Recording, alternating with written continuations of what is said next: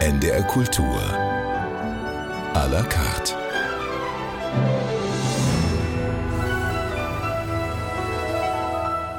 Mit Martina Kote und heute zu Gast ist die Schriftstellerin Julia Schoch. Schön, dass Sie da sind. Hallo. Julia Schoch, Sie sind Schriftstellerin und Übersetzerin, Jahrgang 1974. Sie haben Germanistik und Romanistik in Potsdam und Paris studiert und gleich Ihr Erzähldebüt mit dem, wie ich finde, sehr schönen Titel der Körper des Salamanders, ein Band mit Kurzgeschichten, wurde von der Kritik nicht nur wahrgenommen, sondern man kann sagen hochgelobt. Da war von Virtuosität die Rede, vom hohen Ton der Literatur. Wie haben Sie das wahrgenommen als junge Schriftstellerin? War das auch ein bisschen einschüchternd oder war das ein inneres, ja, jetzt bin ich da? Ich glaube schon, es war letzteres. Es war ja ganz gut, dass ich mich auch im Literaturbetrieb gar nicht auskannte. Und wenn man dann so ganz neu ist, äh, nimmt man erstmal alles so als Geschenk auch an. Und das hat wunderbar geklappt. Ich glaube, ich habe das sogar ein bisschen als selbstverständlich genommen, wenn ich ehrlich sein darf. Also ich habe ja relativ schnell einen Verlag gefunden. Es war fast umgedreht. Der Verlag ist auf mich zugekommen und hat gefragt, ob ich da veröffentlichen möchte. Pieper war das damals. Und es war natürlich ganz wunderbar. Und es war zudem auch noch ein Hardcover-Buch. Das war mir auch wichtig. Mit einem Lesebändchen. Also ein schönes Buch auch. Das wollte ich gern. Und dass das so leicht geklappt hat, hat mich eigentlich ganz froh gestimmt damals, mhm. ja. Mhm. Das ist auch eine innere Bestätigung. ja, sagt, das ist ja. richtig, was ich mache und wo ich bin. Absolut, genau. Ja. Sie sind auch mit zahlreichen Preisen ausgezeichnet worden. Ich will ein paar nennen. Preis der Jury beim Ingeborg-Bachmann-Wettbewerb, der André-Gide-Preis der DVA-Stiftung für eine Übersetzung von Haut und Knochen. Sie waren außerdem Stadtschreiberin von Dresden, hatten ein Stipendium in Rom und in diesem Jahr wird Ihnen der Schubert-Literaturpreis zugesprochen. Herzlichen Glückwunsch dazu. Hm, vielen Dank. Innerhalb von zwei Jahren haben sie zwei Bücher veröffentlicht, was eine relativ schnelle Abfolge ist. Die Bücher gehören zu einer Trilogie oder sollen zu einer Trilogie werden. Im letzten Jahr erschien das Vorkommnis und gerade das Liebespaar des Jahrhunderts. Und beide Bücher sind Teil 1 und 2 der, wie es im Untertitel heißt, Biografie einer Frau. Sie schreiben darin über eine Frau ungefähr ihres Alters, mit ungefähr ihrer Biografie. Und in das Vorkommnis geht es um das plötzliche und auch sehr verstörende Auftauchen einer Halbschwester. Und im Liebespaar des Jahrhunderts dreht sich die Geschichte um eine Liebe, wie sich diese Liebe binnen 30 Jahren verändert. Und die Erzählerin ist entschlossen, diese Beziehung zu beenden. Damit geht das Buch los. Diese Biografie einer Frau, diese zwei Bände sind sehr nah an ihrem Leben geschrieben. Wann haben Sie denn gemerkt, dass Sie diese beiden Bücher schreiben wollen und warum? Hm. Also ich hatte schon über eine lange Zeit äh, in meinen Notizbüchern so eine Idee für einen Roman, wo drei Frauen drin vorkommen sollten. Und die sollten sich auch in verschiedenen Zeiten bewegen, aber trotzdem immer irgendwie über dasselbe Buch reden. Also das äh, war sehr kompliziert, das hört sich auch schon so an. Und ich habe gemerkt, das ist so überkonstruiert. Mhm. Und im Exposé hat sich das wahnsinnig gut angehört, also in meinem imaginären inneren Exposé. Und manchmal sind die Bücher, die vielleicht auf dem Papier sehr perfekte, so von der Idee her klingen, sind dann beim Schreiben, die lassen sich gar nicht so gut schreiben. Und mhm. da wird es dann kompliziert und das habe ich gemerkt und dann dachte ich, das muss alles viel, viel klarer und auseinandergenommen werden. Und äh, so habe ich es ja dann auch gemacht und habe das praktisch aufgeteilt auf diese drei Bücher, von denen jetzt zwei schon fertig sind. Also mir war so ungefähr, sie waren ja noch nicht in dem Moment geschrieben, als ich es geplant hatte, aber ich wusste, ich hatte so eine Form vor Augen für jedes Buch, auch, auch Farben und einen Ton und ja, sie deuteten sich sozusagen schon als irgendwie, ja, als Gestalt an. So. Hm. Was für Farben waren das? Ich habe eine Vorstellung von der Länge. Mhm. Also ich plotte nicht. Das ist nicht so, dass das Buch sozusagen in, in einzelnen Kapiteln oder in Abläufen schon da ist, sondern es hat eher, es ist ein, ein Gefühl, auch für die Länge, wie viel kann ich sagen. Und ich habe ja in diesen beiden Büchern jetzt auch mit dem ersten Satz wirklich auch angefangen. Das sind ja so Paukenschläge, mit denen die losgehen, so dass der Leser also gleich, die Leserin gleich informiert ist, worum es geht. Da muss man nicht lange drum rumreden. Es ist klar, wie die Ausgangslage ist. Und das war so ein bisschen so die dramaturgische Vorgabe, mhm. die sich aber auch erst so jetzt nach dem zweiten Buch so richtig verfestigt hat, also dass es so losgehen muss. Und ich bin in beiden Büchern von diesem ersten Satz also ausgegangen jeweils und hatte auch den Schluss bei beiden Büchern ungefähr. Mhm. Und ja, zwischen diesen beiden Zäunen, die ich da aufgestellt habe, sozusagen, hat sich das Buch jeweils bewegt, ja. Ich vermute mal, dass gerade bei diesen Plots oder Geschichten, die Sie in den beiden Büchern erzählen, auch dieser Rahmen ganz wichtig ist für Sie als Autorin, mhm. damit das nicht irgendwo hingeht. Weil es ja schon auch sehr tiefe Lebensfragen sind, die dargestellt werden. Ja, genau. Ich bilde mir ein, man hegt damit sozusagen schon die Assoziation so ein bisschen ein. Mhm. Also, dass das nicht unendlich ausufert, das könnte es ja, denn wenn wir über Leben an sich erzählen, kann es ja sonst wohin gehen. Sondern ich wollte, ja, ich habe das damit sozusagen schon auf eine Spur gebracht und die Assoziationen stellen sich dann auch innerhalb dieser Spur ein. Das ist ganz interessant beim Schreiben, dass es dann nicht wahllos irgendwo mhm. hingeht, die Idee, sondern das folgt dann schon so einer Kernfrage. Und jedes Buch hat ja irgendwie so ein, durch diesen Anfangssatz auch so eine Kernfrage. Julia Schoch, Sie haben uns Musik mitgebracht für diese Stunde und wir wollen gleich eine erste hören, und zwar von Chad Baker, den Titel Almost Blue, der auch sehr viel mit der Stimmung in ihrem letzten Roman Das Liebespaar des Jahrhunderts zu tun hat. Wollen wir erst mal reinhören und Sie erzählen uns gleich was dazu? Mhm.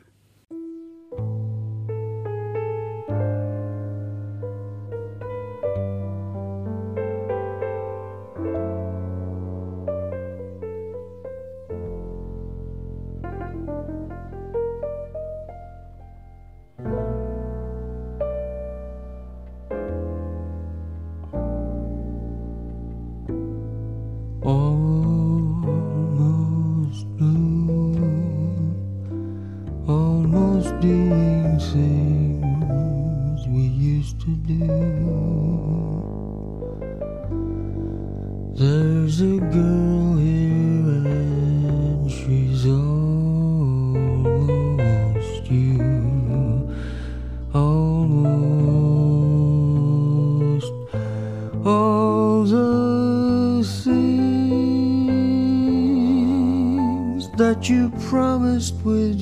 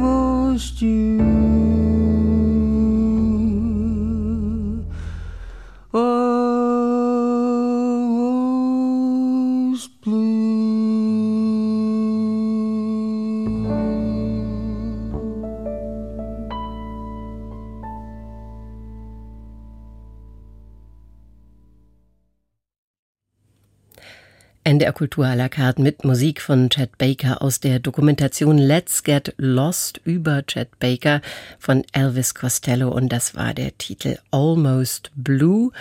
Die Autorin Julia Schoch ist in dieser Stunde zu Gast und hat uns diese Musik mitgebracht. Almost Blue, also beinahe schwermütig. So könnte man auch in Teilen ihr neues Buch beschreiben, oder? Mhm.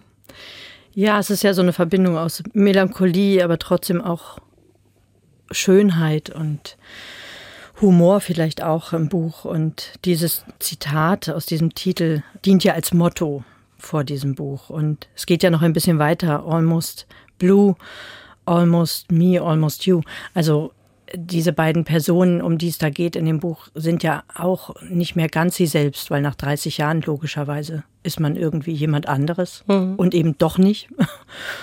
Und das sagt es in so wenigen Worten und naja, dieses Jazzstück ist einfach ja Musik gewordenes Gefühl sozusagen. Ja. Das Liebespaar des Jahrhunderts ist der Titel ihres neuen Romans. Und bevor wir ein bisschen mehr auf die Handlung oder sagen wir vielmehr diesen inneren Monolog der Erzählerin, dieser, diese Erinnerungen eingehen wollen, wollte ich Sie bitten, uns ein Stückchen daraus vorzulesen. Und zwar geht es um eine, wie Sie eben gesagt haben, lange Liebesbeziehung. Die Erzählerin erinnert sich an den Beginn der Liebe. Und zuerst war die Idee, drei Jahre zusammen zu bleiben und dann zu schauen. Es war nicht Schluss nach drei Sommern. Wir haben 31 Sommer zusammen erlebt. Sechs davon wurden in den Nachrichten als Jahrhundertsommer bezeichnet. Während dieser Zeit haben wir 42 Reisen unternommen. 27 Mal sind wir ins Ausland gefahren. Wir haben vier Küchen angeschafft. Fünfmal wurde uns ein neuer Ausweis ausgestellt. Einmal haben wir einen Brand miterlebt und mussten evakuiert werden. Wir waren insgesamt siebenmal in der Notaufnahme. Viermal wegen eines unserer Kinder und dreimal wegen uns selbst. Sechsmal wurden wir bestohlen. Wir haben sechs verschiedene Autos gehabt. Keins davon haben wir neu gekauft. Wir haben insgesamt neuneinhalb Tage auf Ämtern verwartet. Wir haben 912 Partien Halmer gespielt. Wir haben 8667 Schulbrote geschmiert und 41 Geburtstagstorten gekauft. In diesen Jahren haben wir 173.500 Fotos gemacht.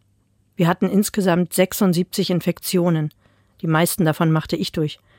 Wir hatten vier Operationen, davon eine schwere. Wir haben 1405 Mal ein Bad genommen. 281 Mal waren wir beim Friseur. Wir haben beide ein Kopfkissen zerfetzt, jeweils an einem anderen Tag und aus verschiedenen Gründen. Achtmal schafften wir uns einen neuen Laptop an. Wir waren auf Beerdigungen und auf Hochzeiten, aber die habe ich nicht gezählt. NR Kultur à la carte Julia Schoch las aus ihrem neuen Roman Das Liebespaar des Jahrhunderts und Julia Schoch, das ist ja ein beliebtes Mittel letztlich, äh, also Zahlen, um zu versuchen, sich das eigene Leben und was man erlebt hat zu vergegenwärtigen. Aber natürlich sind diese Zahlen als Vergegenwärtigungsversuch komplett zum Scheitern verurteilt, denn daran bemisst sich ja nicht das Leben. Das fand ich so schön an dieser Stelle, dass man diese Zahlen hat und gleichzeitig die Erkenntnis, dass das alles im Grunde nichts bedeutet. Und ich fand auch unter der Erzählung in Ihrem Buch liegt die Frage, was hat wirklich Bedeutung in einem Leben und was ist der Maßstab? Haben Sie mhm. darauf eine Antwort gefunden? Nein. Dann hätte ich das Buch vielleicht gar nicht geschrieben, wenn ich die Antwort schon gehabt hätte. Also das Buch ist ja auch ein, ein Fragen. Und diese Zahlen an dieser Stelle, das hat ja auch was Komisches, hat so eine komische Wirkung, weil man natürlich hinter diesen Zahlen den gewaltigen Berg an Zeit so versteht, ja. wenn man ja. das so auflistet. Äh, das sind ja gewaltige Zahlen und sind eben die Dinge, die wir auch täglich tun und die wir eben eigentlich nicht notieren normalerweise, also weil das so nebenbei läuft, diese Dinge. Aber ja, was Bedeutung hat, das können diese Zahlen natürlich nicht erklären, aber sie erklären es andererseits doch auch wieder in ihrer Größe, in dieser Gewaltigkeit der Zahlen wird ja klar, wenn ich eben über 8000 Schulbrote schmiere, was da an Alltag auch abgelaufen mhm. ist. Und das so ganz nüchtern zu notieren, äh, hatte dann auch schon wieder was Bilanzierendes und also, dass man erstmal so wie die Karten auf den Tisch legt und erstmal die Listen macht und das mhm. Nüchterne. Mhm. Und danach kann man sich dann um diese tieferen Fragen tatsächlich kümmern was hat denn dazwischen Bedeutung und wie fasse ich eigentlich die Zeiträume, die zwischen diesen ganzen Zahlen, zwischen diesen Alltäglichkeiten, was da alles so passiert, wie fasse ich denn diese Zeiträume eigentlich erzählerisch oder kann ich da überhaupt was abbilden? Hm. Sie lassen die Erzählerin in dem Buch sagen oder denken, Worte ändern etwas.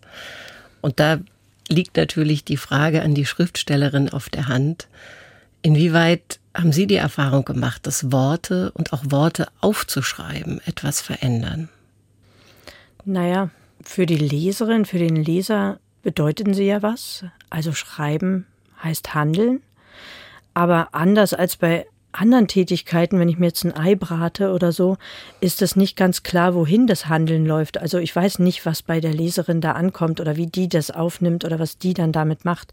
Deswegen ist das eigentlich ein ein ganz zielloses Handeln, könnte mhm. man auch sagen. Also es ist gar nicht direkt oder es ist nicht sicher. Für mich ist es nicht sicher, was ich, wie ich damit handle.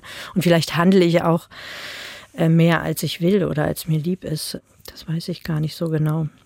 Aber die Erfahrung, die ich auch beim Schreiben gemacht habe, ist durchaus auch eine tragische, weil wenn ich aufschreibe, ist das nur eine Version. Auch darum geht es ja hier in diesem Buch. Ich kann meine Version schreiben von dieser Ehe, aber der Mann oder die Kinder oder andere Bekannte würden eine andere Version desselben Erlebens schreiben. Und das hat ja auch was Tragisches, weil das mhm. heißt, wir bleiben eigentlich mit unseren Erfahrungen, auch wenn wir sie uns erzählen, relativ einsam und allein. Und man, das heißt nicht, dass das Erzählen hinfällig würde. Also man muss es trotzdem immer wieder versuchen und den anderen dadurch erreichen. Ja, zumindest den Versuch starten, ihn zu erreichen. Aber ob das äh, gelingt, das weiß ich nicht. Da zweifle ich auch immer mehr. Und äh, durch dieses Schreiben vernichtet man natürlich in gewisser Weise auch Wirklichkeit, weil der andere würde es ja anders erzählen. Und ich erinnere mich auch, das merke ich selber jetzt nach den vielen Jahren, die ich ja schon dabei bin mit den Büchern,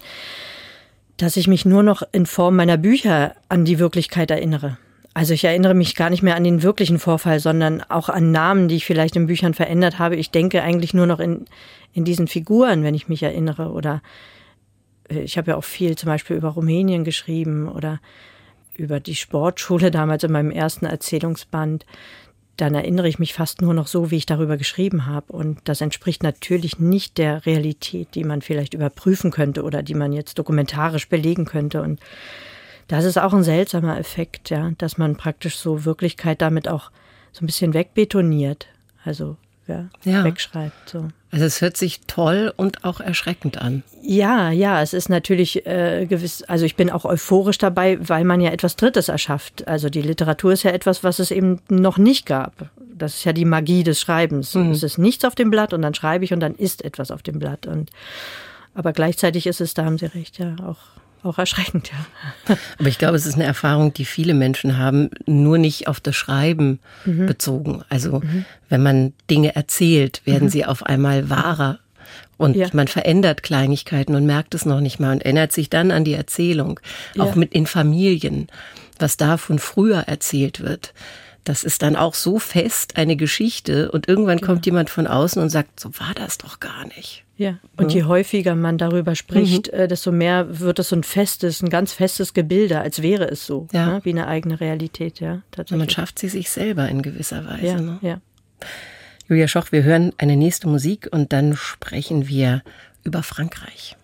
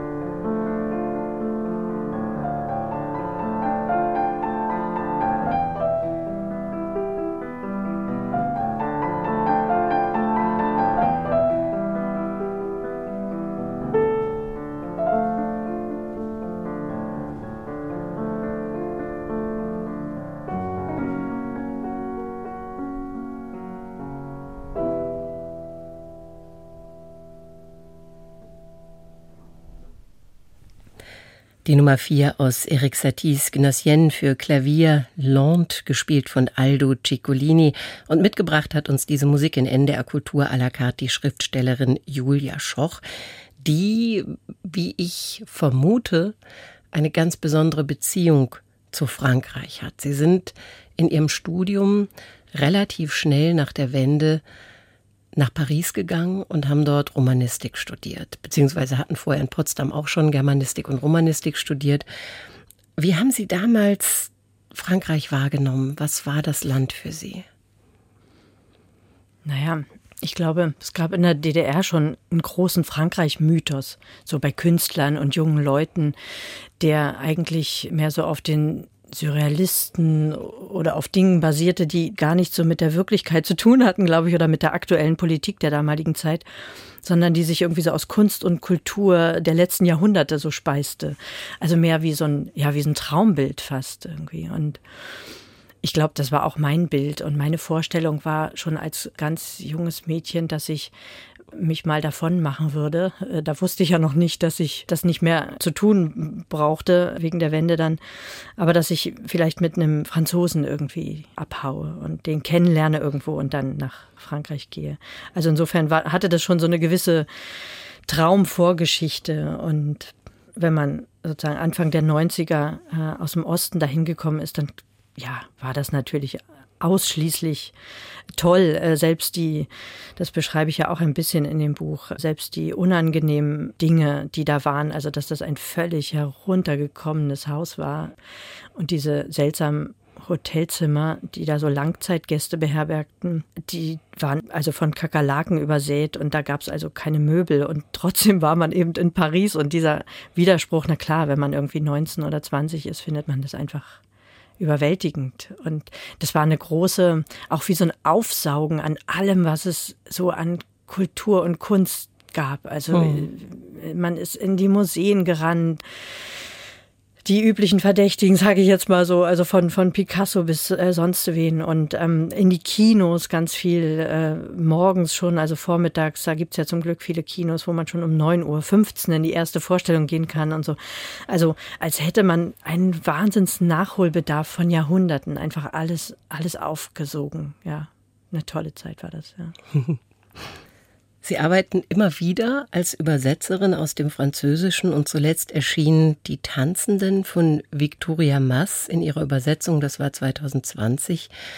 Ist denn das Übersetzen auch eine Art Ausgleich zur schriftstellerischen Tätigkeit, bei der Sie nur aus sich schöpfen?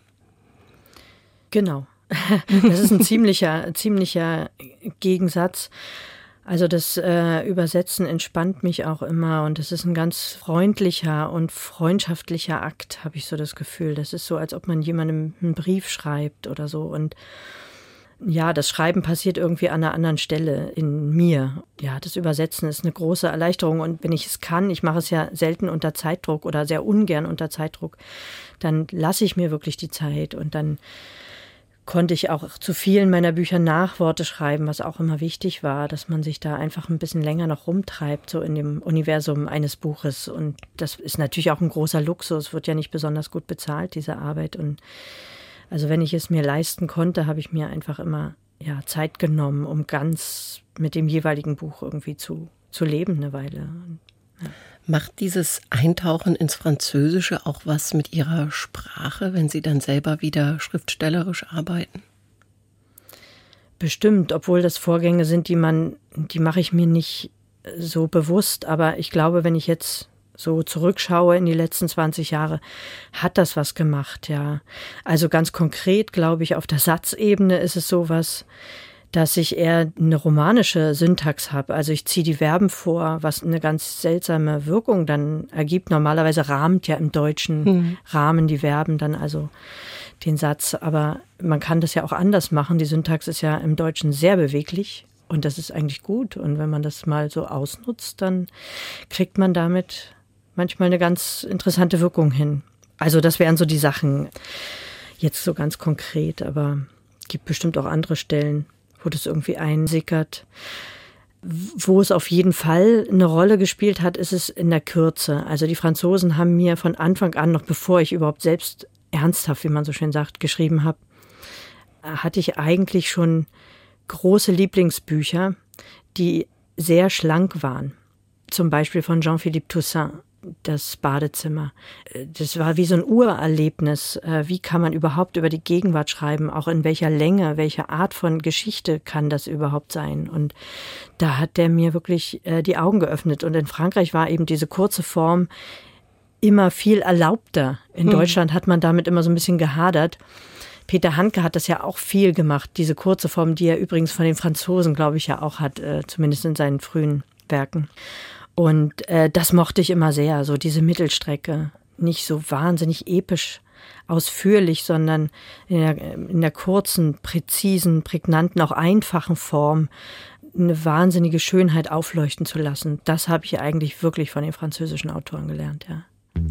Je suis venu te dire que je m'en vais. Et tes larmes n'y pourront rien changer. Comme d'ici bien Verlaine, au vent mauvais. Je suis venu te dire que je m'en vais.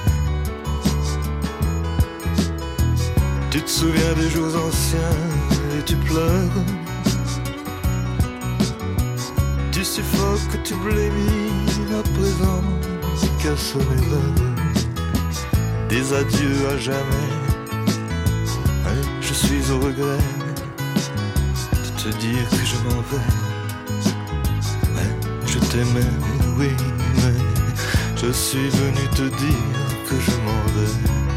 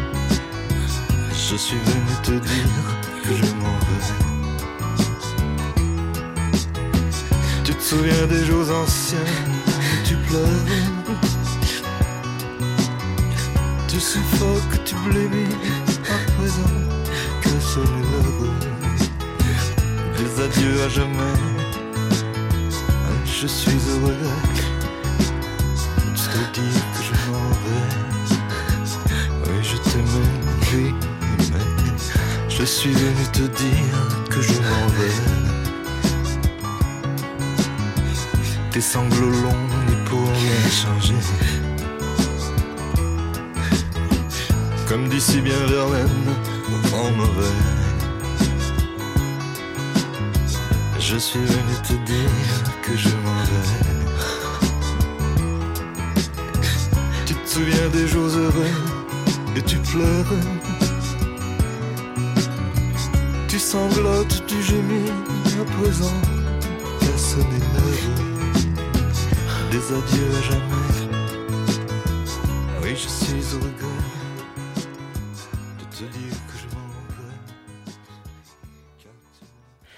NDR Kultur à la carte mit einem Titel von Serge Gainsbourg. Je suis venu te dire que je m'en vais.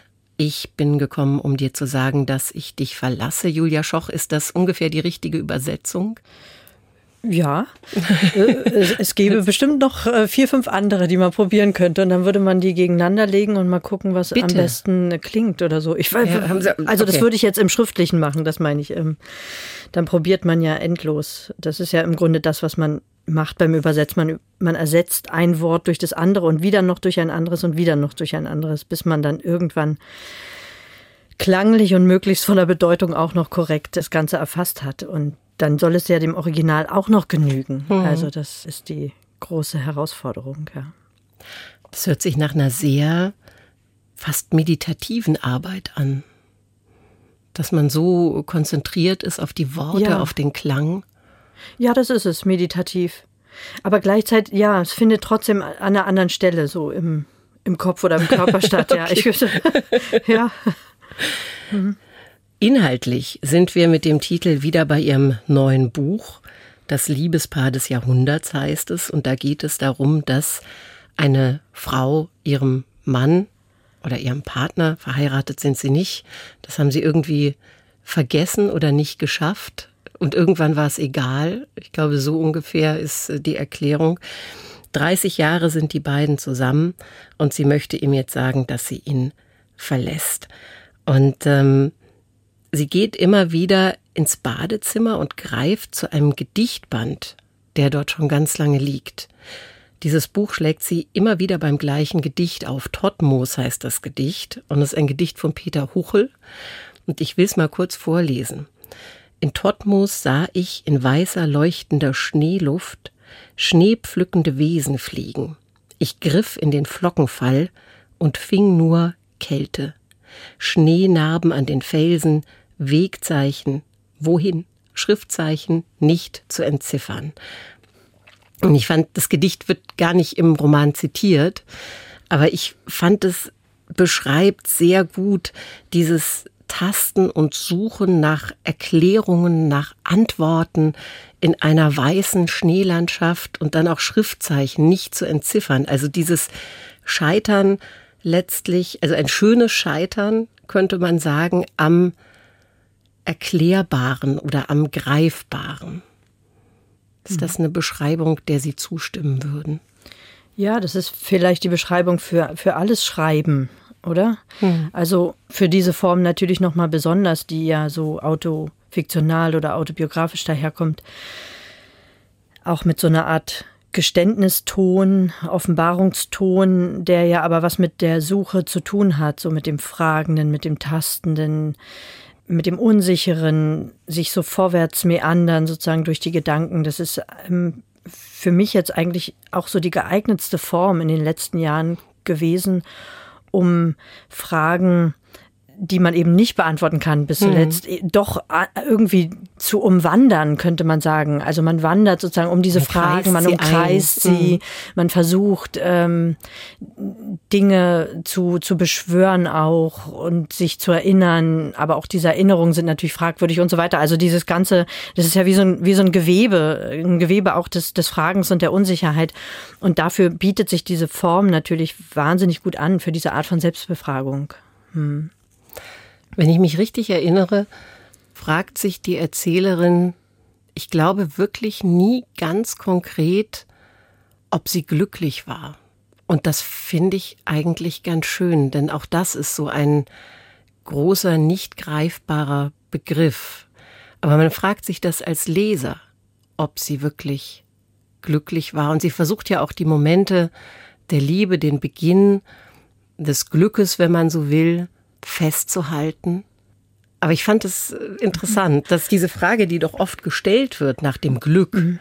dass ja. die nicht vorkommt. Die, also die wird uns nicht nur gestellt, habe ich so das Gefühl, sondern die wird uns regelrecht um die Ohren gehauen. Mhm. Äh, ständig muss man sich eigentlich damit auseinandersetzen oder man muss danach streben, man muss sagen, wann man glücklich ist und was dazu gehört. Und das ist ja eine, eine Qual. Also wenn man sich jeden Tag aufs Neue eigentlich wieder immer überprüfen muss, ist denn mein Leben auch, ist denn das schon das Glücklichste, was ich auch erreichen kann oder geht noch mehr oder so. Äh, das ist ja eine. Und eine was kann ich tun, damit es noch besser genau, wird? Genau, das ist eine Zumutung, mhm. sich, sich eigentlich immer wieder zu befragen dahingehend und Sie kommt ja eigentlich in dem Buch zu dem Schluss, auch ganz am Ende, dass es eben die vielen Kleinigkeiten sind, die man natürlich nicht im Moment äh, begreift. Wenn ich morgens am Küchentisch sitze, dann weiß ich nicht, ob ich da glücklich bin. Aber in der Rückschau weiß ich es schon. Und, und es ist ja eher ein, ein Gefühl, was uns durchzieht. Da kann ich eben nicht eine Liste anlegen, die dann beweisen würde, aha, das sind die Punkte, die, die dazu beigetragen haben. Aber das sind natürlich sind es die Mitmenschen und es sind die kleinen Gesten und es sind die Kinder und es ist das der normale Alltag und nicht der große Tusch und nicht der Paukenschlag, mhm. sondern es sind die die vielen Wiederholungen, muss man ja auch sagen. Und das ist ja auch eine, eine gewisse Feier der Wiederholung. Äh, das muss man auch mal sagen bei diesem Buch. Diese lange Dauer, die sollte ja auch durchaus gefeiert werden. Es ist ja nicht nur sozusagen ein Abgesang, sondern es ist ein, ein Jubel oder ein Befeiern der, der Wiederholungen, die man tagtäglich macht. Und darin besteht das in, in all diesen kleinen Gesten, in den Friedlichkeiten auch, äh, die man so hat im Alltag.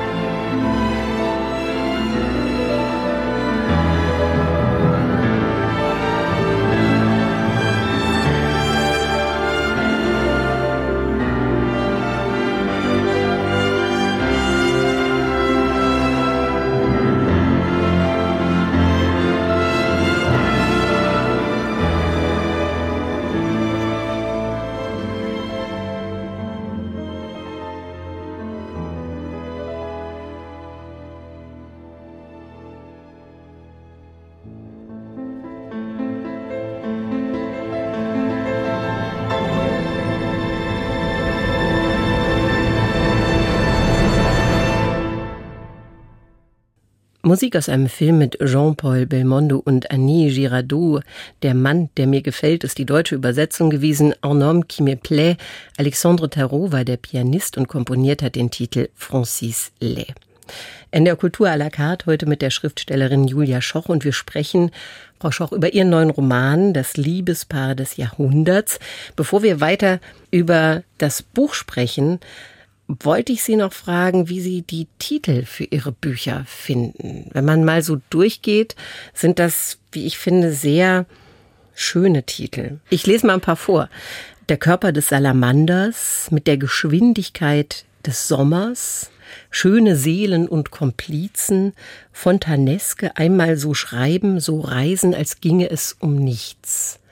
Und bei Das Liebespaar des Jahrhunderts kommt der Titel im Buch vor. Das passiert ja ab und an. Wie finden Sie heraus, das ist der Name des Buches? Hm, also bei den meisten Büchern hatte ich die Titel tatsächlich sehr früh. Und manchmal gibt der Titel sogar schon eine Stimmung vor oder rahmt das Buch in irgendeiner Weise, obwohl es noch gar nicht existiert, aber es zeigt schon, wohin es gehen soll. Und bei mit der Geschwindigkeit des Sommers war das zum Beispiel so. Da hatte ich da hatte ich den Titel schon und ich dachte, welches Buch? Wo ist das Buch, was zu diesem Titel gehört? Und dann habe ich es eigentlich danach geschrieben und eigentlich kommen bei all meinen Büchern die Titel auch dann im Buch im Text selbst vor und das finde ich einfach schön. Das finde ich auch als Leserin schön, wenn ich ja, wenn es so auftaucht, wenn es praktisch wie ein wie ein Motiv da ist, was was anklingt und dann nochmal wieder aufgenommen wird. Und das war eigentlich bei allen Büchern so, dass der Titel auch erklärt wird. Also er hat noch mehr Funktion, als nur da irgendwie vorne drauf zu stehen, sondern er hat, ist sowas wie eine Grund, ja, wie ein Grundkern des Buches, so. Hm. So auch bei Das Liebespaar des Jahrhunderts. Ich wollte Sie bitten, uns noch ein Stückchen daraus vorzulesen. Und zwar ist das gegen Ende des Buches ein kleiner Abschnitt. Gelegentlich, wenn ich einen Film sah oder ein Buch las, wurde mir die Welt für einen kurzen Moment wieder weit. Ganz ähnlich wie der Tod erinnerte mich auch die Kunst daran, wie engherzig meine Gedanken und Obsessionen waren, wie kleinlich meine Auffassungen. Dann sah ich die Liebe wieder vor mir. Ich wusste wieder, wozu sie da war. Nicht, dass ich es hätte ausdrücken können, aber ich wusste es. Die erzählten Geschichten führten mir vor Augen, wie intensiv und groß und einmalig das Leben ist, wenn man liebt und dass ich längst Teil dieses unergründlichen tiefen Strudels war. Julia Schoch las aus Das Liebespaar des Jahrhunderts und ich finde, Julia Schoch, das ist eine unglaublich schöne Liebeserklärung, was Sie gerade gelesen haben an Film und Literatur, die einem manchmal das eigene Leben klarer machen kann, als man es selber weiß. Ja, deswegen lesen wir, deswegen gehen wir ins Kino, glaube ich. Also mir geht es jedenfalls so, dass man natürlich wenn ich lese, dann überprüfe ich einfach. Dann habe ich ja sowas wie ein Muster und dann überprüfe ich das eigene Erleben. Und das Gute an der Literatur ist natürlich auch, dass sie uns alles viel intensiver und klarer und in gewisser Weise auch geordneter vorlebt nochmal. Denn was wir selber erleben, können wir meistens nicht so überblicken oder es ist chaotischer und es ist unvernünftiger und es ist auch banaler. Und die Literatur treibt im Grunde jedes, wenn sie gut ist, treibt sie jedes Gefühl nochmal auf die Spitze. Also sie vertieft und sie überhöht und sie intensiviert. Und dann erst erkennen wir, glaube ich, was wir leben und wie wir leben und was wir lieben. Äh, wenn sie das nicht tut, dann merken wir das auch schnell mhm. beim Lesen. Wenn das nicht passiert im Text, ne, dann sagen wir vielleicht, das ist schwach oder das hat uns nicht so angesprochen, hat uns nicht mitgenommen oder so. Aber wir merken sofort, wenn ein Gefühl präzise, eine Emotion präzise beschrieben wird und auch intensiv beschrieben wird, dann gleichen wir das sofort ab und wir hm. erkennen es in dem Moment in uns selbst. Ja. Was sind Bücher oder Filme, die das bei Ihnen bewirkt haben oder bewirken? Naja, über die Jahre ganz unterschiedlich, aber ich weiß, dass wirklich so ein Urerlebnis für mich äh, das Lesen von Kästner-Büchern war als Kind. Und zwar nicht nur die Prosa, sondern tatsächlich auch die Gedichte schon. Also diese ja ganz nüchternen Gedichte, die trotzdem mit großer Präzision bestimmte Gefühle beschrieben haben. Und ich mich als Kind, sagen wir mal so mit zehn, elf Jahren, regelrecht gewundert habe, wie das funktioniert, wieso ich Tränen vergieße, obwohl es doch nur Schrift ist. Also wie macht er das? Das war sozusagen wie so eine Urfrage für mich. Wie, mhm. wie schafft denn der das, dass in mir eine Emotion eigentlich hervorgerufen wird, obwohl es doch nur, nur ein Buch ist? So. Und darüber, glaube ich, habe ich damals sogar eine Weile so nachgedacht. Und ich dachte, das möchte ich auch schaffen können eigentlich. Also dafür braucht es ja irgendwas. Irgendwie muss man die Wörter so aneinander rein, dass es beim Leser, bei der Leserin irgendwie ein Gefühl hervorruft. Und das fand ich äh, ganz, ganz wunderbar. Und wenn das gelingt, ja, umso besser. Wir hören gleich noch eine Musik, die Sie uns mitgebracht haben, und zwar Filmmusik aus dem Soundtrack zu Once Upon a Time in America. Sie sind auch eine große Filmliebhaberin, mhm. wo wir gerade über diese Momente gesprochen haben, wenn es ein packt. Was waren die Filme oder sind immer wieder Filme, die Sie immer wieder mitnehmen in eine andere Welt? Ja, also Kino anders als im Theater. Kino ist für mich so ein Ort, wo ich dann auch äh, losheule oder so. Also da scheue ich mich nicht. Ähm, da will ich auch direkt sozusagen getroffen und, und angesprochen werden.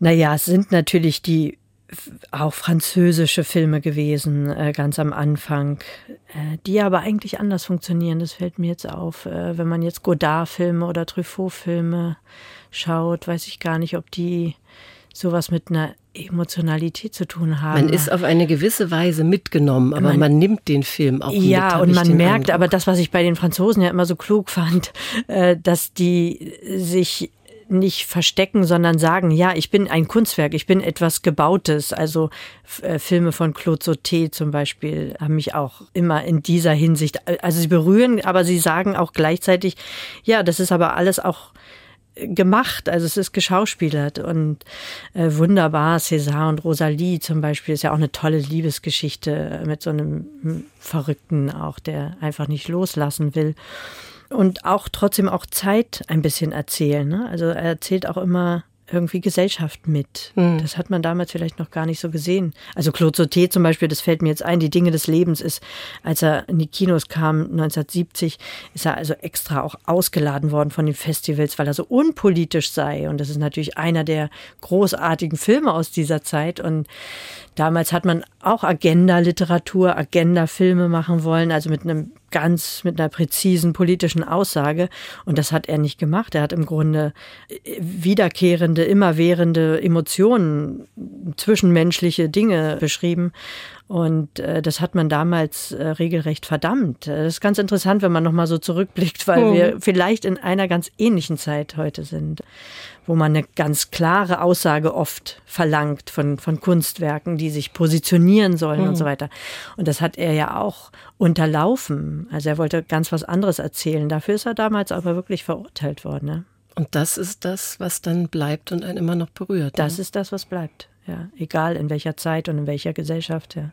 Dann gehen wir musikalisch nochmal nach Amerika.